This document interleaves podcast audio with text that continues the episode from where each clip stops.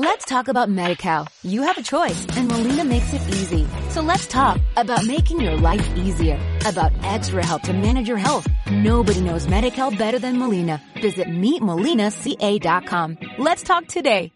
¿Te gustaría aprender estrategias efectivas para ordenar tus deudas, consolidarlas, bajar tu carga de deuda y tu costo financiero en base a la inversión inmobiliaria? ¿Te gustaría que te enseñáramos algunos trucos para poder negociar con tu banco y bajar tu carga financiera para poder vivir más tranquilo, menos estresado? Quédate con nosotros. Bienvenidos al episodio 70 de Inversapiens.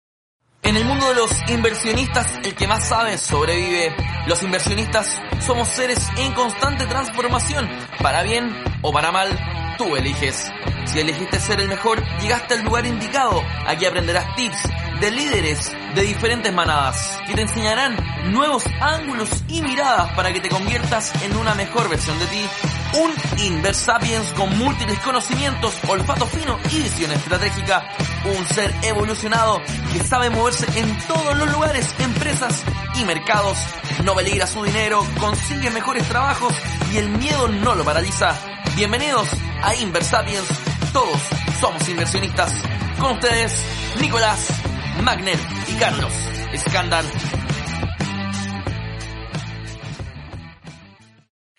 Hola amigos, ¿cómo están? Bienvenidos al capítulo 70, Nico. 70, 70, Nico. ¿Quién lo diría?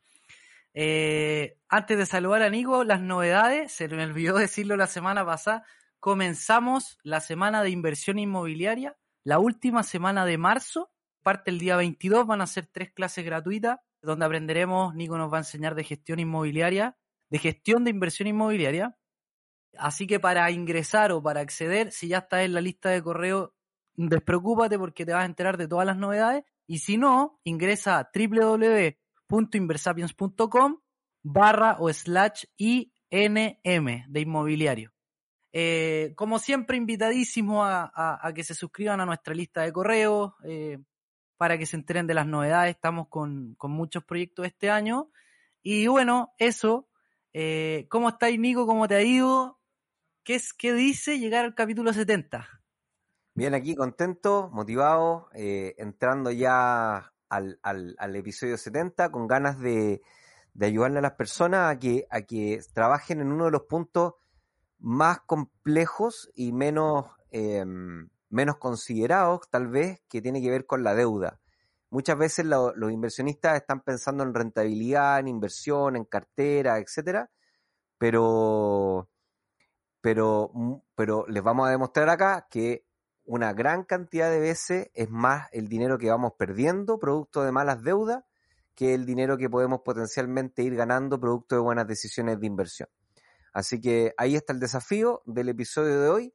Desde ya todo invitadísimo a que se vayan a la página www.inversapiens.com barra INM para que nos acompañen en, en, la semana de inversión inmobiliaria que va a partir el día lunes 22 de marzo vía Zoom a las 7. Eh, así que va a estar súper, súper entretenido. Tenemos temas que van a ser hot topic, que son hot topic hoy día de inversión inmobiliaria. Va a ser, van a ser tres clases eh, que vamos a hacer, que va a estar bastante lejos de ser estas típicas clases generales, de mitos y cosas, y cosas que andan dando vuelta por ahí. Esta va a ser una clase para la tribu que ya está, eh, que ya está recorriendo el camino de los inversionistas, así que estamos súper motivados preparando el contenido. Vamos entonces al episodio de hoy día, al contenido de hoy día. A ver, dale, vamos. Que tiene que ver con, bueno, tiene que ver con las deudas, ¿ya? Entonces, lo primero que tenemos que entender es que cuando, ¿qué es lo que es la deuda? La deuda tiene que ver con un beneficio, entre comillas, o sea, no entre comillas, es un beneficio, lo que pasa es que a veces ocupamos más los beneficios. Es un beneficio que nos da el sistema financiero. Sin el sistema financiero nosotros no podríamos acceder a deuda. ¿Ya? Y a veces la deuda está un poco demonizada. Yo diría que es muy parecida a la energía nuclear. O sea, es una tremenda herramienta que aumenta la calidad de vida. Sin embargo, si es que la utilizamos mal, puede ser una herramienta de destrucción masiva que causa mucho daño y mucho dolor. Qué bueno el ejemplo. Todo tiene que ver con cómo utilizamos la deuda. Claro, con, con, la diferencia, Nico, de que la energía nuclear, si la usamos mal, afecta a mucha gente y con, y con la deuda, si la usamos mal, nos afecta mucho en nuestra, en nuestra vida y en nuestras finanzas personales. Claro, pero no solamente, y esto lo digo con mi, con mi experiencia de vida, cuando uno toma malas decisiones de deuda, no solamente te afecta a ti, ¿Ya? sino que afecta a tu entorno. Claro. Porque porque empe empezáis a estar estresado, empezáis a estar preocupado, empezáis a dormir menos, ¿ah? porque te cuesta quedarte dormido o porque te, te despertáis en las noches, eh, pensando, a veces, a veces este pensamiento, esta preocupación está en un segundo núcleo. O sea, está ahí, no la tenemos tan presente, pero esa preocupación es la que nos tiene un poco con miedo. El miedo es una emoción, que es una emoción normal, eh, no es mala ni buena, el miedo puede ser bueno, incluso si es que nos protege de una situación peligrosa, pero muchas veces eh, las deudas generan miedo y el miedo nos hace reaccionar en forma, en forma preventiva, eh, nos ponemos alerta. Nadie que, nadie que sienta miedo va a relajarse y va a quedarse dormido.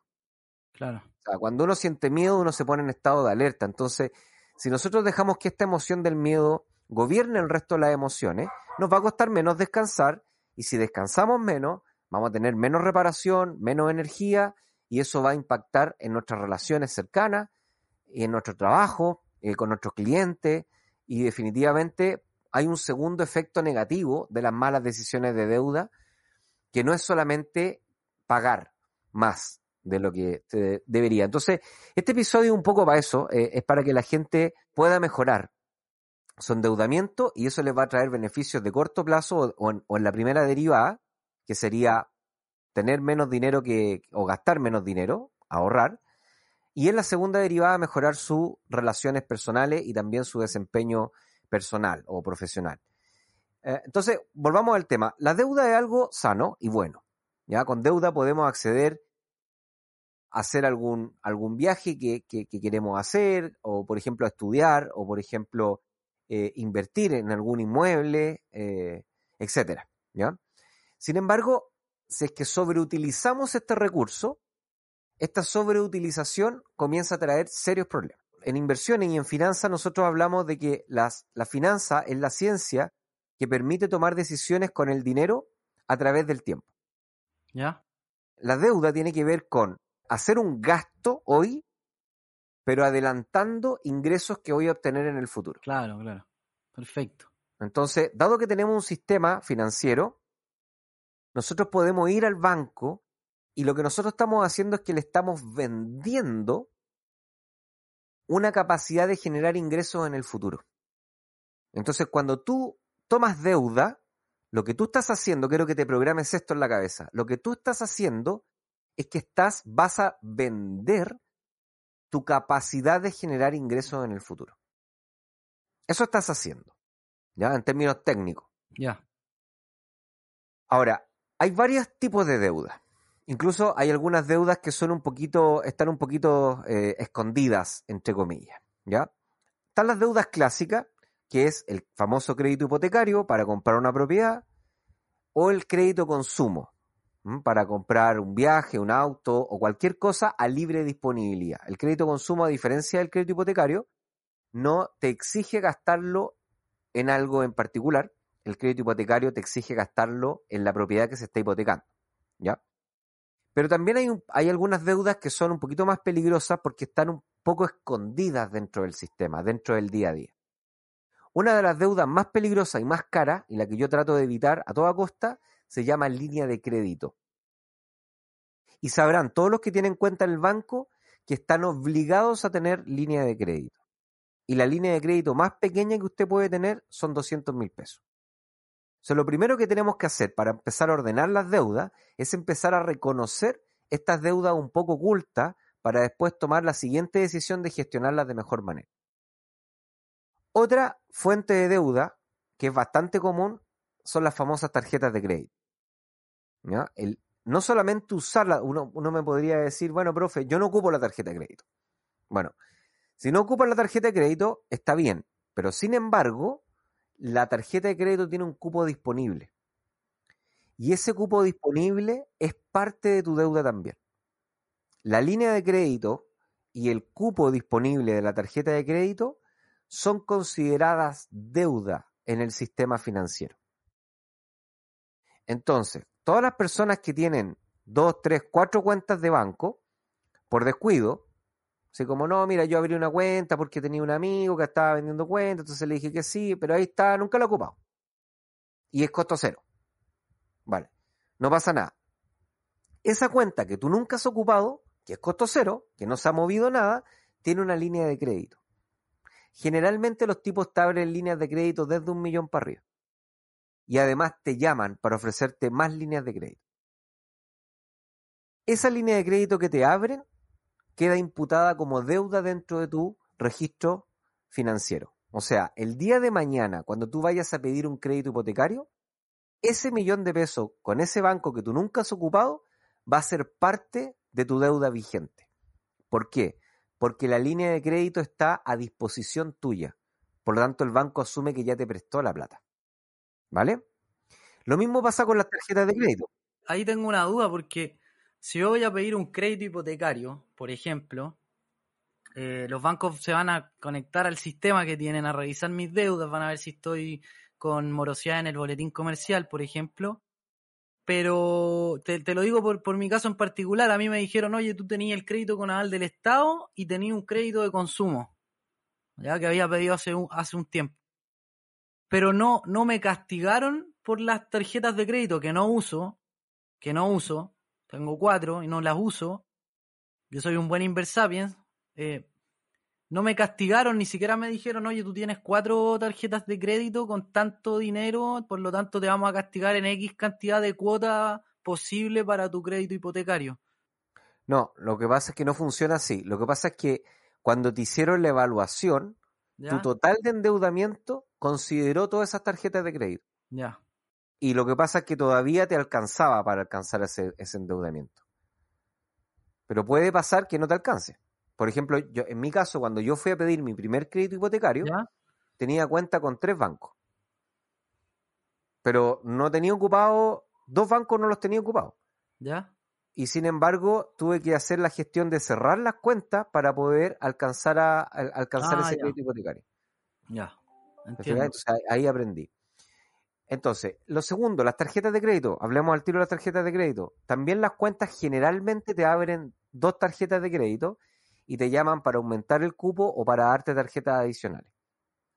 Cada vez que te dan una tarjeta o que te aumentan el cupo, ellos te están dando deuda porque es dinero a libre disposición. ¿Ya? Entonces, vamos a sumar a los créditos de consumo, al crédito hipotecario, le vamos a sumar la línea de crédito y le vamos a sumar las tarjetas de crédito. Esas son más o menos las cuatro fuentes de deuda convencional. O sea, lo más probable es que alguna de esas cuatro las personas tengan alguna o todas. ¿Ya? Entonces, lo que vamos a hablar hoy día es a gestionar esas cuatro fuentes de deuda para poder mejorar el desempeño financiero y en segunda derivada mejorar la calidad de vida, o sea, dormir más tranquilo. O sea, Nico, ah. este capítulo, además de servirle a alguien que no está endeudado, también le podrían servir a alguien que diga, oye, ¿sabes qué? Tomé malas decisiones en el pasado, ocupé tres tarjetas de crédito, tengo un hipotecario, tengo dos consumos, ¿qué hago? ¿Qué hago? ¿Qué estrategia conoce Inversapiens para poder eh, reducir el pago mensual, aplazarlo, pedir plata a un dinero más bajo y prepagar los créditos, algo así. ¿Eso me está diciendo? Le va, a servir, le va a servir a tres tipos de personajes. A los que no tienen nada de deuda, ¿Ya? porque no tienen todavía, eh, no tienen todavía eh, cuenta de banco, porque son muy jovencitos, así que les recomiendo que le manden este episodio a su hijo, a sus primos, a sus nietos, los inversarios mayores que tenemos también, y que, y que los niños que están en el colegio y que están en la universidad escuchen este episodio. ¿Ya? Le va a servir también a los que ya tienen cuenta, están empezando, pero todavía no la han ocupado. Y les va a servir también a los que tienen y la están ocupando. Ya. A esos tres tipos de perfiles vamos, vamos a tratar de ayudar hoy día. Entonces, ¿qué pasa? Primero, son esas, vamos a tener en cuenta estas cuatro. Lo primero que vamos a hacer, las vamos a ordenar, escúchenme bien, las vamos a ordenar desde la más cara a la más barata. Ya. Entonces, la más cara de las cuatro es la línea de crédito. Sí, Esa es la más cara de las cuatro. Así que 100% de acuerdo. si voy a ocupar deuda, la última deuda que debería ocupar es la línea de crédito. Oye, Nico, te, te cuento una anécdota. Hace como dos años estaba en un cumpleaños mío. Y bueno, Ah, Qué bueno que fuiste. qué fo. Ya, estaba en mi cumpleaños y pasaron dos días, me meto al banco, yo ocupo Fintonic, lo he dicho varias veces, y me llega una notificación que dice, Carlos, cuidado, hay unos movimientos extraños en tu cuenta. Me meto a ver, habían cuatro eh, eh, pagos de la cuenta corriente en una COPEC. Eran como 200 mil pesos. Y se lo reclamo, el Banco de Chile, tengo un seguro, pum, me devolvieron la plata. Se demoraron como 28 días en devolverme la plata. Justo en ese momento a- estaba sin liquidez, entonces no me pude pagar la línea de crédito para que no me cobrara intereses. Por los 30 días me cobraron como 15 mil pesos de la línea de crédito. Línea de crédito que nunca uso. Y no, y al reclamo de, oigan, yo no usé la plata, me robaron, devuélvanme la plata. Chao, chao, no, no, no, no me acuerdo. Bye, bye, no me acuerdo. Ya, buena anécdota, dale. Sí. Así que lo primero que vamos a hacer es que vamos a tomar la línea de crédito, vamos a llamar al banco y vamos a pedirle que la línea de crédito la bajen al mínimo. Y el mínimo son 200 mil pesos. Y, otra, y otro punto, Nico, que además la línea de crédito te cobran un, una, un- una, una tasa anual, no recuerdo el nombre, pero que depende del monto de la línea de crédito. O sea, mientras menor la línea de crédito, sea un seguro, creo que es el seguro de gravamen, si no me Sí. equivoco. Sí. Eh, depende del monto, o sea, si tenéis 4 millones te van a cobrar 4 veces si es que tuvierais un millón en línea de crédito. Así que también es, es importante ese punto. Sí, así que lo primero que vamos a hacer es, entonces, vamos a decir, llamar y decir, necesito que la línea de crédito se baje al mínimo, ¿ya? Y el mínimo son 200 mil pesos y ahí va a tener que insistir, y porque se van a resistir a hacer eso. Lamentablemente tenemos un sistema financiero que todavía depende de incentivos y por tanto hay malas prácticas, y etcétera, etcétera, etcétera, ¿ya? Así que vayan y bajen las líneas de crédito. Y lo importante, ojalá siempre tengan el, en la práctica de mantener, yo le diría 50 mil pesos, un 50 mil pesos, 100 mil pesos, mantenerla en la, en la cuenta corriente, ¿ya? Para poder enfrentar cualquier pago, cualquier cobro que ustedes no tenían considerado, se les olvidó, lo que sea, hagan ese ejercicio para que, para que no se ocupe la línea de crédito, ¿ya? Si no pueden tener esa cantidad de dinero ahí, entonces les recomiendo que estén viendo un par de veces a la semana su cuenta y que estén pendientes de la línea de crédito y que la paguen apenas tengan plata, la, la saquen y vayan pagando la línea de crédito, porque es la más cara de todas. ¿Ya? Ya. Segundo, tarjetas de crédito. Las tarjetas de crédito es una fuente menos costosa que la línea de crédito. ¿Ya? Y la técnica de las tarjetas de crédito es que si es que usted va pagando a ver, hay dos cosas.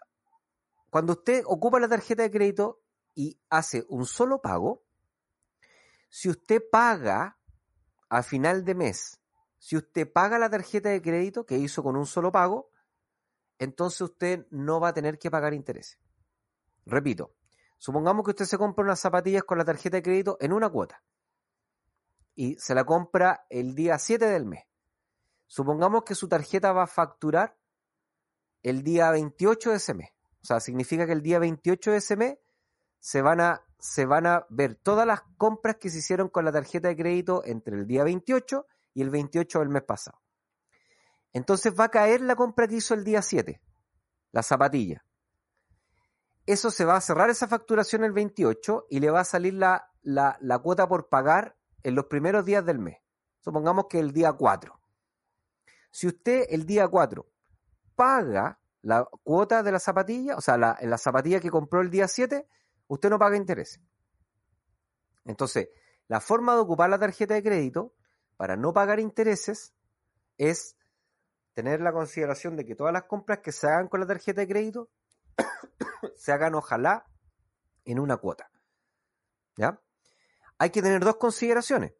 Primero, tengo que tener en la cabeza cuánto puedo ocupar la tarjeta de crédito en ese mes. en vista a la cantidad de ingresos que voy a tener el siguiente mes para pagar la, tarjeta de crédito.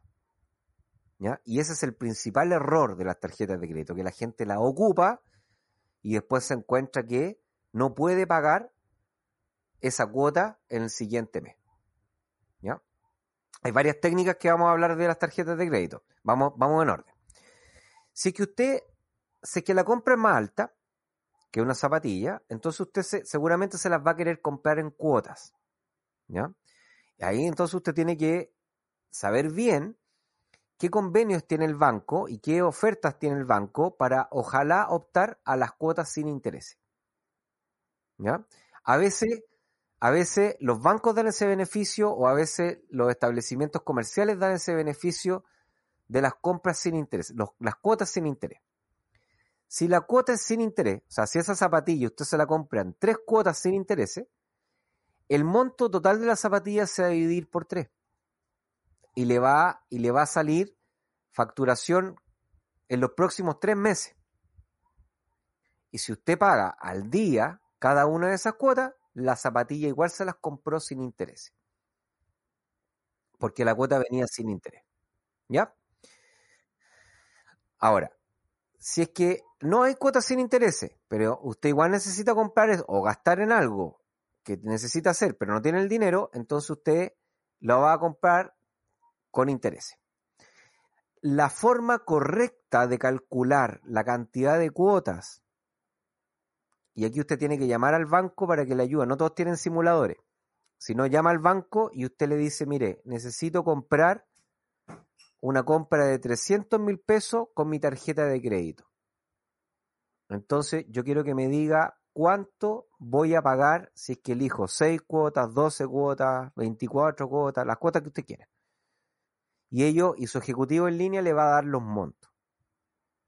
Entonces, la forma más fácil de discriminar es sumar. O sea, si la cuota sale 20 mil pesos y usted está evaluando 10 cuotas, entonces usted va a pagar 200 mil pesos en total. Y usted está pagando algo que vale 150 mil pesos, entonces usted está, pagando un, un gasto financiero de 50 mil pesos.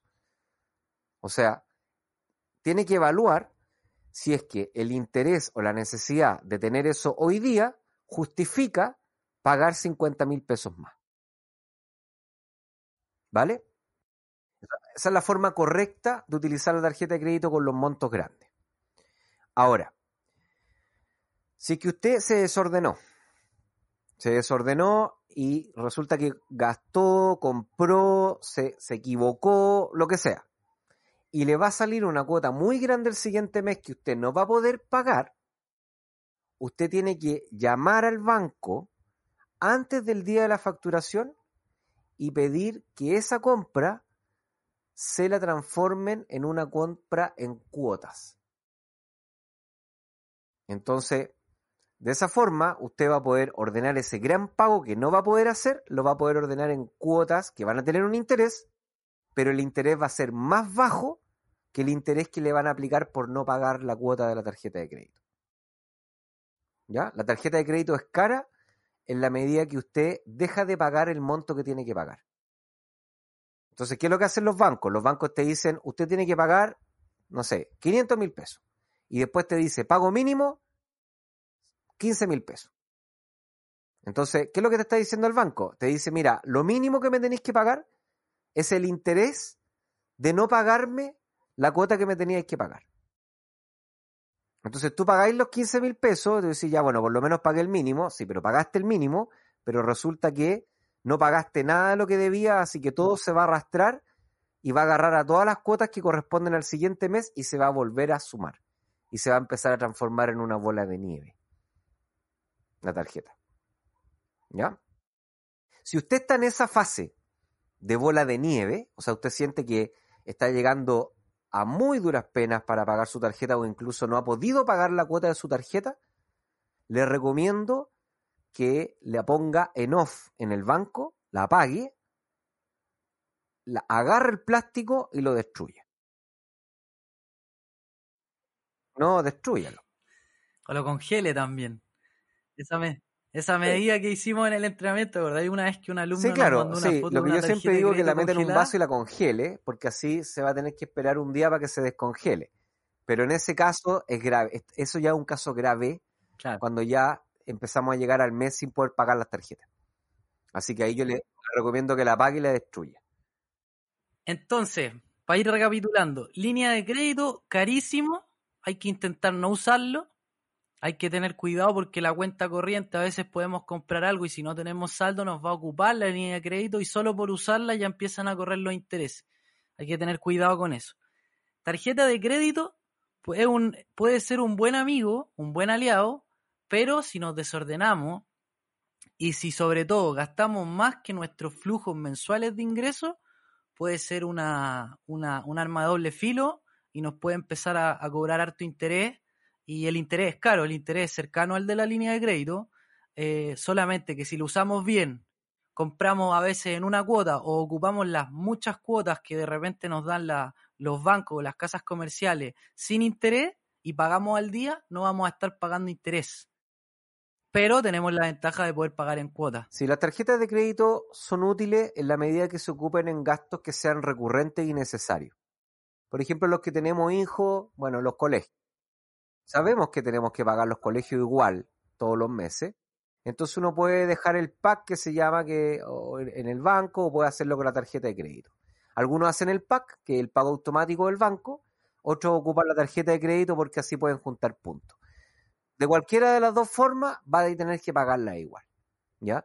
¿Qué cosas no son buenas ocupar la tarjeta de crédito? Cuando estoy en el mall y se- o cuando estoy ahora mirando el celular y se, y se me ocurre que vi unas zapatillas que, se que, que las necesito. Esos gastos así, esos, esos gastos de que hoy vi algo y esto me encantó y lo necesito, fatal hacerlo con la línea de crédito. ¿Por qué? Porque son gastos que no son recurrentes. Y al ser no recurrentes se van a empezar a juntar. Entonces, si usted quiere tener, si, yo le aconsejo que usted tenga una cuenta en efectivo en donde tenga plata para esos regalos o para esas cosas que se quiere dar como lujo, lo tenga ahí, cosa de que recurra a eso para poder regalarse algo todos los meses. ¿Ya? Alguna cuenta así como de regalo. Sí, Nico, pero igual, igual, igual. O sea, vamos, al, vamos a la génesis de Inversapiens y, y como siempre decimos, hay que eliminar esta, esta cultura de consumo, de que el consumo está asociado a la felicidad, empezar a ahorrar más y empezar a eliminar esas publicidades que nos muestran las zapatillas de nuestros sueños o que podemos pagar en cuotas, porque al final cada vez que compramos algo, desde la emoción, desde que creemos que, que nos va a hacer más felices o más bacanes, al final lo que estamos haciendo es ser consumistas y muchas veces esas cosas, lo, si lo pensamos en frío, muchas de esas cosas no las necesitamos. Que esa es un poco la, esa de hecho es la filosofía Inversapiens, reducir los gastos innecesarios. Sí, por supuesto. O sea, aquí estamos hablando de esta derivada en el fondo. O sea, estamos hablando de gastos de, que, de, de gastos que van quedando una vez que ya eliminaste ya el exceso de consumo. Bueno, pero sigamos, vamos, sigamos en la deuda. La tarjeta de crédito entonces usted la puede ocupar para gastos que sean recurrentes, por ejemplo, gastos recurrentes, colegios, compra de supermercado, pero controlado. Por ejemplo, usted puede tener un presupuesto y decir, mire, yo me voy a gastar 30 mil pesos mensuales en supermercado.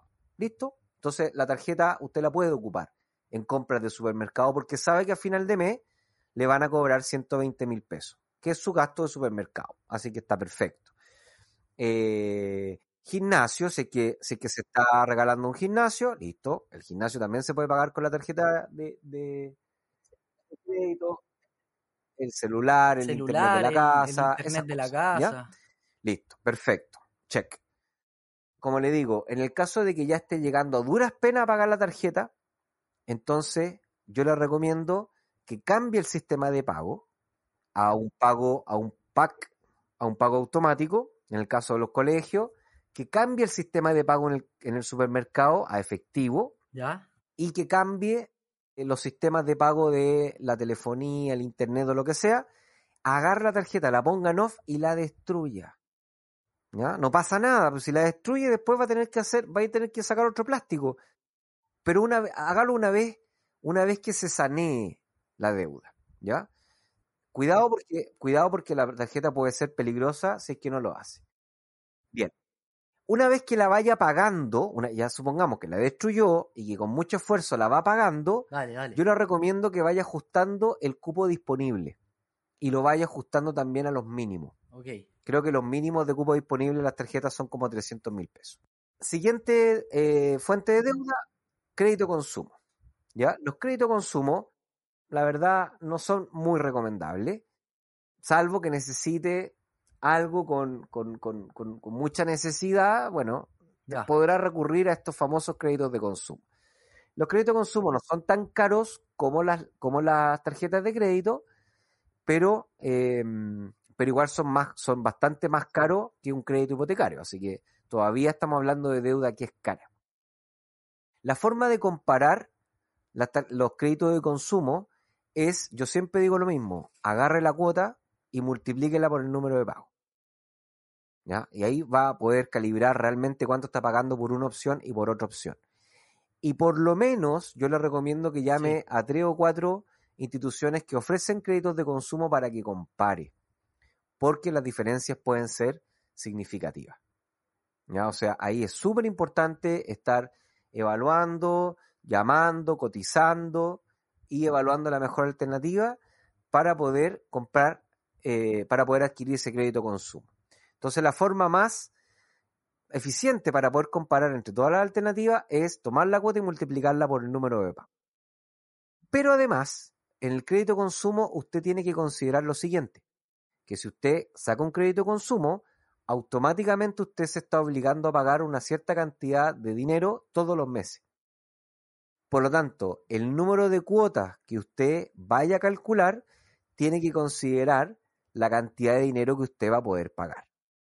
Si es que usted saca pocas cuotas porque se quiere ahorrar el gasto financiero, pero resulta que no le alcanza el dinero para pagar ese crédito de consumo, entonces nuevamente vamos a entrar en un problema de bola de nieve. Va a tener que empezar a sacar avance en efectivo, va a empezar a ocupar la línea de crédito todos los meses porque no alcanza el dinero, porque tiene que pagar el crédito de consumo y al final va a terminar pagando mucho más plata que si hubiese sacado un crédito de consumo con más cuotas. Sí, sí, pues al final, Nico, a la gente que empieza a caer como en esa rueda, no se le hace fácil calcular el gasto financiero que tiene, que termina siendo mucho más caro incluso que el, que el, que el CAE o que, el, que la tasa de interés que le cobra el crédito. Algunas consideraciones, Nico, igual. También otra manera de poder comparar crédito es, la carga anual equivalente o CAE, ¿cierto? Eso nos mete todos los seguros y, y cosas adicionales que nos mete el- el- los bancos eh, y nos permite tener una, una métrica normalizada, comparable entre todos los bancos. Y otra cosa importante, ¿sí, Nico? Ojo ahí, antes de que avances ahí, hay un problema ahí de cálculo. ¿ya? Es- Eso es un sesgo ¿Ya? que está científicamente demostrado que al ser humano le cuesta distinguir mucho más cuando compara tasas que cuando compara dinero. Ah. Entonces, el tema del CAE técnicamente está perfecto, pero no es lo mismo decir, ah, mira, este me ofrece 12 y este me ofrece 13, que decir, oye, mira, si multiplico todas las cuotas, eh, voy a terminar pagando tantas lucas más claro. en este banco que en este otro banco. Pero es que al final igual el problema de eso, Nico, es que no podéis, es, es más difícil comparar eh, eh, créditos que son a diferentes plazos. Y ahí termina siendo una buena herramienta el CAE. Es que por eso te digo, cuando son diferentes plazos, la ventaja de multiplicar el monto de la cuota por el número de cuotas es que la gente va a poder calibrar la cantidad de dinero extra que está pagando por tomar esa deuda. Ah, ok, ya te entendí. ¿Vale? Dale, dos maneras, está bien. Última cosa, y vamos a la cortina que no quiero que se me olvide, que también es importante y tenemos un capítulo de eso, eh, es mencionar los tipos de deuda, que me refiero que existe deuda buena o deuda mala. Hay un capítulo completo de eso. eh, y como Nico dijo, no es tan recomendable pedir créditos de consumo, pero como dice la, la- la deuda buena y la deuda mala, deuda buena es que me genera ingresos futuros a partir de un negocio, una inversión o lo que sea. Deuda mala es la que no me genera ingresos futuros de manera ni directa ni indirecta. Por ejemplo, quiero hacer un viaje, voy a pedir un crédito, me hago un viaje, lo paso extraordinario y después tengo que pagar la deuda. Y te voy a dar un ejemplo y con esto nos vamos a la pausa, Nico, y es que yo pedí un crédito de consumo para arreglar una casa que se arrendó. Claro, estuve dispuesto a pagar la tasa del crédito de consumo porque en realidad los flujos futuros eran esperados, eran súper buenos y terminó siendo un negocio súper rentable. Eso, sí, definitivamente, a ver, hay, hay, hay situaciones también, a veces hay accidentes, a veces hay gastos imprevistos de salud, a veces hay necesidades que son importantes y bueno, eh, esto es imponderable a veces la gente no tiene este portafolio de seguridad que nosotros siempre recomendamos. Por eso es bueno tener este portafolio de seguridad porque antes de entrar a un crédito consumo, uno puede echarle mano a este portafolio de seguridad. Eh, pero si es que no está, bueno, el crédito consumo es una opción a considerar teniendo en mente lo que ya les expliqué. Vamos a la cortina. A la cortina, vamos. Seguro habrás escuchado en la casa o entre tus amigos a algún inversionista inmobiliario. Personas que te cuentan historias de éxito, que te explican cómo comprar, cómo cotizar, cómo negociar con el banco, cómo elegir una propiedad o incluso cómo negociar un contrato de arriendo. Seguro también te dan ganas de ser parte de este grupo de inversionistas que ven crecer su patrimonio en el mediano y largo plazo. ¿Te gustaría comenzar o incluso quizás mejorar tu inversión inmobiliaria? Te dejamos invitado a la primera semana de inversión inmobiliaria que inauguramos durante la tercera temporada de Inversapiens. Va a ser desde el 22 de marzo y durante tres clases 100% en vivo a través de Zoom vamos a estar enseñándote al estilo Inversapiens cómo transformarte en un inversionista inmobiliario. Desde analizar propiedades, seleccionarlas, negociar con el banco, hasta negociar los acuerdos de un potencial arriendo o venta de la propiedad, vamos a estar hablando junto a especialistas sobre todo lo que necesitas saber para iniciarte o para mejorar tu desempeño como inversionista inmobiliario. Para participar solamente tienes que ir a www.inversapiens.com barra INM, dejar tu correo para que nosotros podamos escribirte y enviarte los links de acceso a la plataforma Zoom. Solamente tienes que ir a www.inversapiens.com barra INM, registrarte y ya estás dentro de la primera semana de inversión inmobiliaria. Y ahora te dejo con el contenido del episodio de hoy. Bien, estamos de vuelta ahora en este episodio que estamos hablando sobre la deuda. Nos queda la cuarta deuda que va a ser la más importante porque con esta deuda que se llama crédito hipotecario vamos a enseñarles cómo reordenar el resto de las deudas. ¿Ya? Entonces, ya. el hipotecario es la deuda más barata. La explicación de que sea la deuda más barata es porque el banco deja hipotecada la, la propiedad que se va a comprar. Por lo tanto, el banco al tener una garantía sabe que si tú no le pagas, va a poder quedarse con la propiedad. Y entonces está dispuesta a pagar más, a, a cobrarte menos por, por prestarte el dinero por una gran cantidad de tiempo.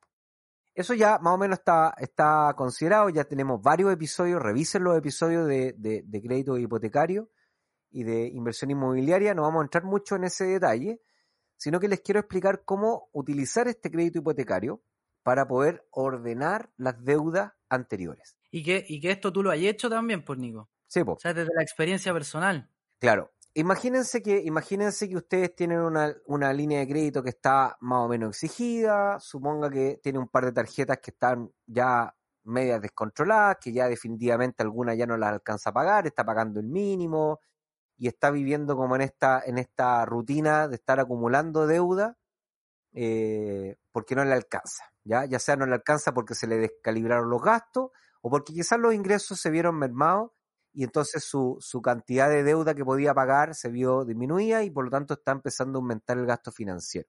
Supongamos además que tiene un crédito consumo, que también ahí está eh, formando parte de su gasto mensual y que le está, le está generando todos estos problemas. O sea, vamos a hacer lo siguiente.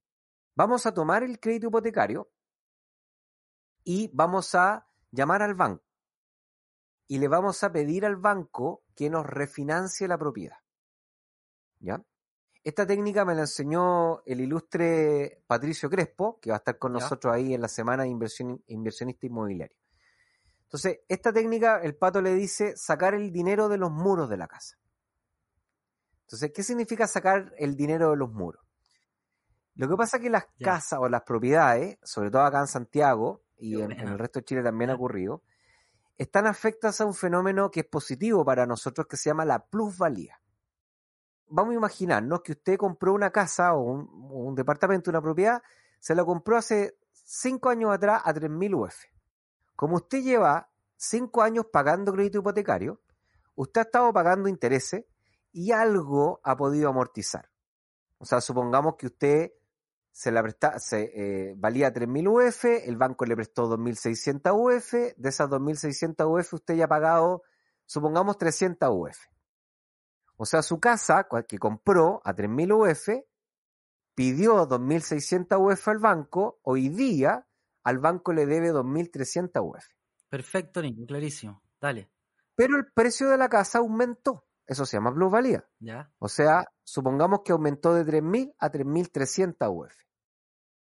Entonces, la diferencia del precio de la casa, 3.300 UF, con lo que usted le deba al banco, son, son 1.000 UF de diferencia. Mira, entonces, ¿Ya? ¿qué pasa? El banco está disponible para financiar hasta el 80% de las propiedades.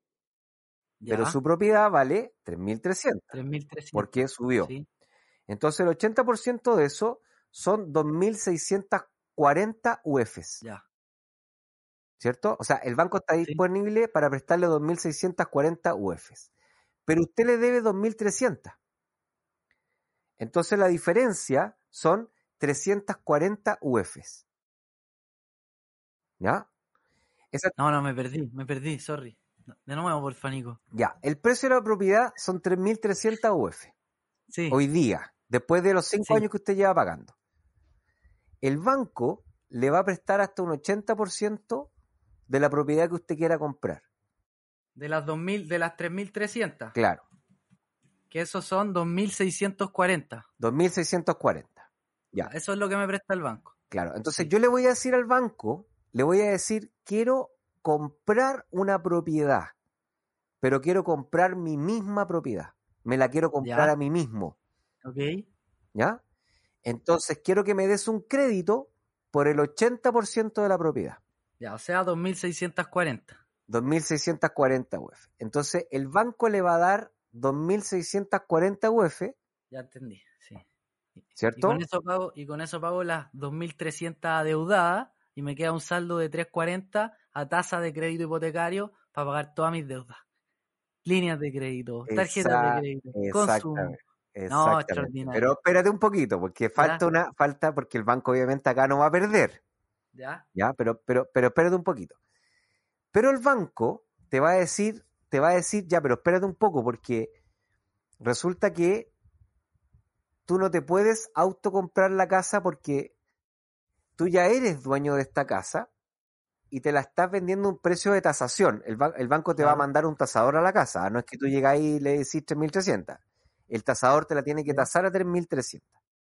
Entonces el banco te va a decir, mira, hagamos el siguiente negocio yo te voy a, yo te voy a refinanciar el crédito y te voy a dar un hipotecario por las 2.300 UF que me debes. Y por las 360 UF que tú quieres sacarle a este negocio, yo te voy a dar un crédito con fines generales. ¿Por qué se llama, por qué se llama fines generales? Porque tú vas a poder hacer Increíble, este, este- esta cantidad, tú la vas a poder gastar a libre disposición. increíble, Nico. Ya, espérate. Todavía queda más. Libre disposición entre comillas. ¿Ya? Porque acá usted va a tener que negociar con el banco si es que ya tiene varias propiedades. Aquí hay que negociar ese, ese gasto del, del fines generales. Y generalmente uno lo negocia, uno dice, mira, yo voy a pagar esta tarjeta de crédito, voy a pagar este, tarje- este crédito consumo, voy a cerrar esta cuenta con el banco, o voy a dar el pie para alguna propiedad. O sea, Ah, también, también se puede hacer eso. Ah, exactamente. también me puede ayudar a crecer con otra propiedad. Exactamente, también Sí. podría crecer con otra propiedad. Entonces, el fines generales, no, no- muy pocos bancos, muy pocos bancos te lo van a dar así como a libre disposición, así como Ya. saque, se lo deja en su, en su, en su cuenta corriente y haga lo que quiera. váyase de viaje. Váyase de viaje. Muy claro, ¿no? poca, muy poco. La mayoría te lo van a dar, pero te lo van a dar contra una idea de mejorar tu endeudamiento, mejorar tu perfil como, como, como cliente del banco. Qué buena, Nico, qué buena. Buen Entonces, dato, buen dato. Así usted le saca el dinero de los muros a su propiedad y lo ocupa para ordenar sus deudas. ¿ya? El orden de la deuda nuevamente tiene prioridad. La primera prioridad, pagar la línea de crédito. Paga la línea de crédito, llama y la reduce a 200 mil pesos. Y cierra los otros bancos que tiene. Solamente se queda con uno. Segundo, segunda prioridad, tarjetas de crédito. Paga las tarjetas de crédito, las congela. ¿Ya? Tercera propiedad, o sea, prioridad, prioridad, créditos de consumo. Tiene que considerar que usted está transformando la deuda que es cara, la está conglomerando en una deuda que se llama crédito de fines generales, que es más barata. Y que es a más plazo. Es a más plazo, no es tan barata como el hipotecario, pero no es tan cara como la tarjeta de crédito o los créditos de consumo. Está entre medio.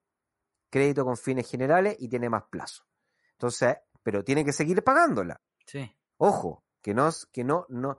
Lo que no puede pasar es que usted haga esto y después se vuelva a reventar la tarjeta de crédito. Eso no puede pasar. ¿Ya? Otras personas lo que hacen es que toman este crédito de fines generales y lo dejan guardado como un fondo de reserva.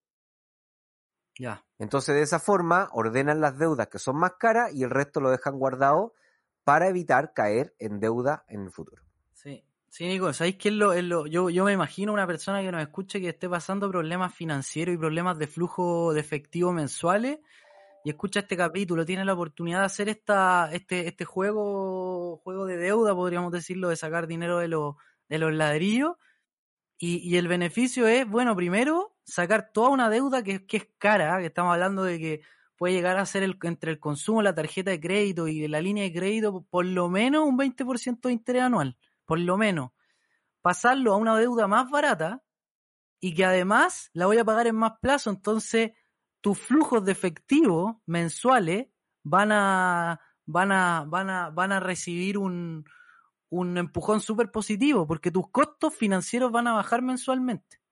Y eso está buenísimo.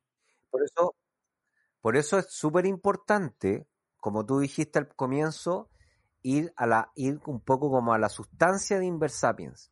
Esto no funciona si no hay un cambio de mentalidad. Claro. O sea, acá tiene que haber un cambio de mentalidad hacia una mentalidad de inversionista. O sea, decir, a ver, ¿cómo se me generó esta deuda? Me puse a viajar en exceso, me puse a comprar cosas en exceso, me puse a, etcétera. Entonces, bueno, esa es la mentalidad que yo tengo que tener. O sea, eh, es lo que yo realmente necesito, es lo que está alineado con mi propósito. Bueno, y ahí hay que escucharse varios episodios Sí. de Inversapien, pero, pero necesitamos tener un cambio de mentalidad y tenemos que parar el consumo y el gasto.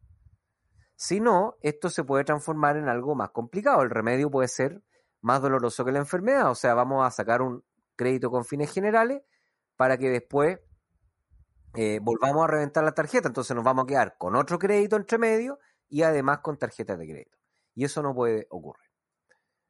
¿Vale? Así que eso sería, eso sería el- el- el episodio de hoy día como, eh, como lista, como do list, lista de cosas por hacer. Yo les recomiendo que saquen un lápiz y vayan anotando.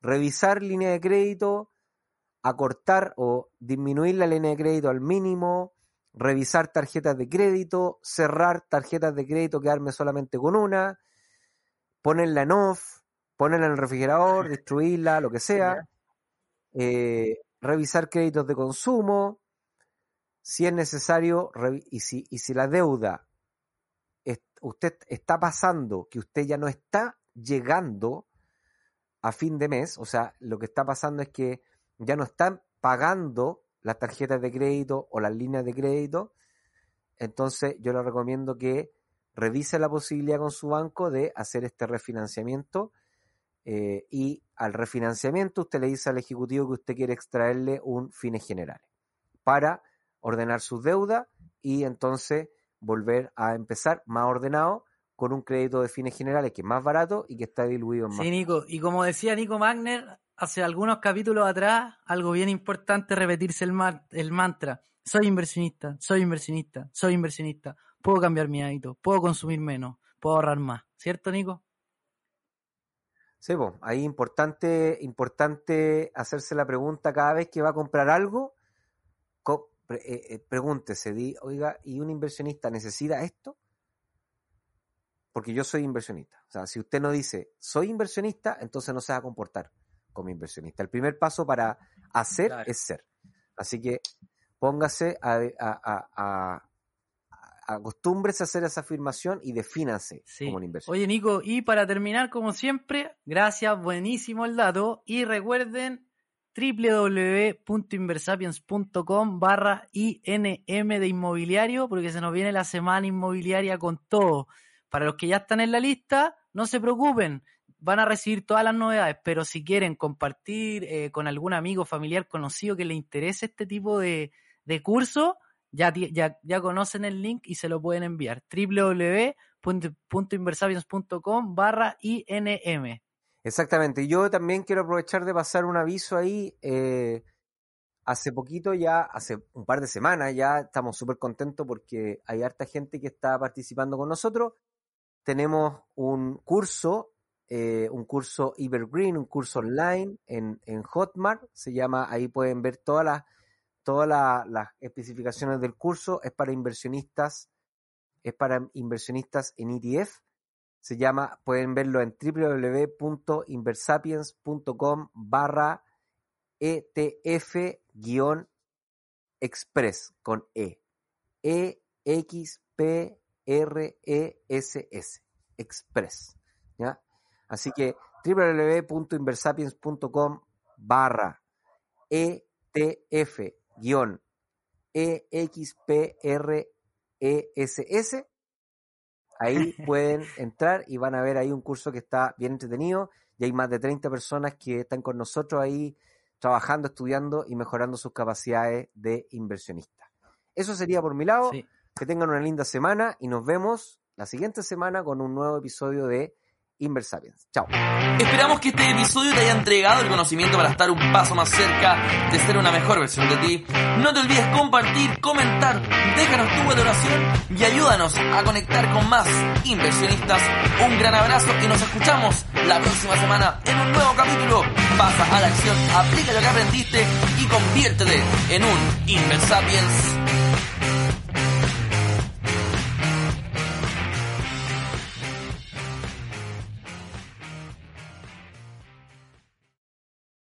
Let's talk about MediCal. You have a choice and Molina makes it easy. So let's talk about making your life easier, about extra help to manage your health. Nobody knows MediCal better than Molina. Visit meetmolinaca.com. Let's talk today.